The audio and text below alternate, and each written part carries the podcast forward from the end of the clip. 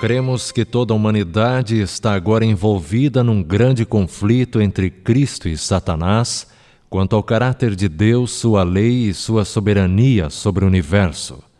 Esse conflito originou-se no céu quando um ser criado, dotado de liberdade de escolha por exaltação própria, tornou-se Satanás o adversário de Deus e conduziu à rebelião uma parte dos anjos.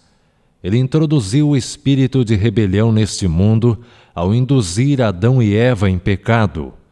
Esse pecado humano resultou na deformação da imagem de Deus na humanidade, no transtorno do mundo criado e em sua consequente devastação por ocasião do conflito universal, dentro do qual será finalmente vindicado Deus de amor.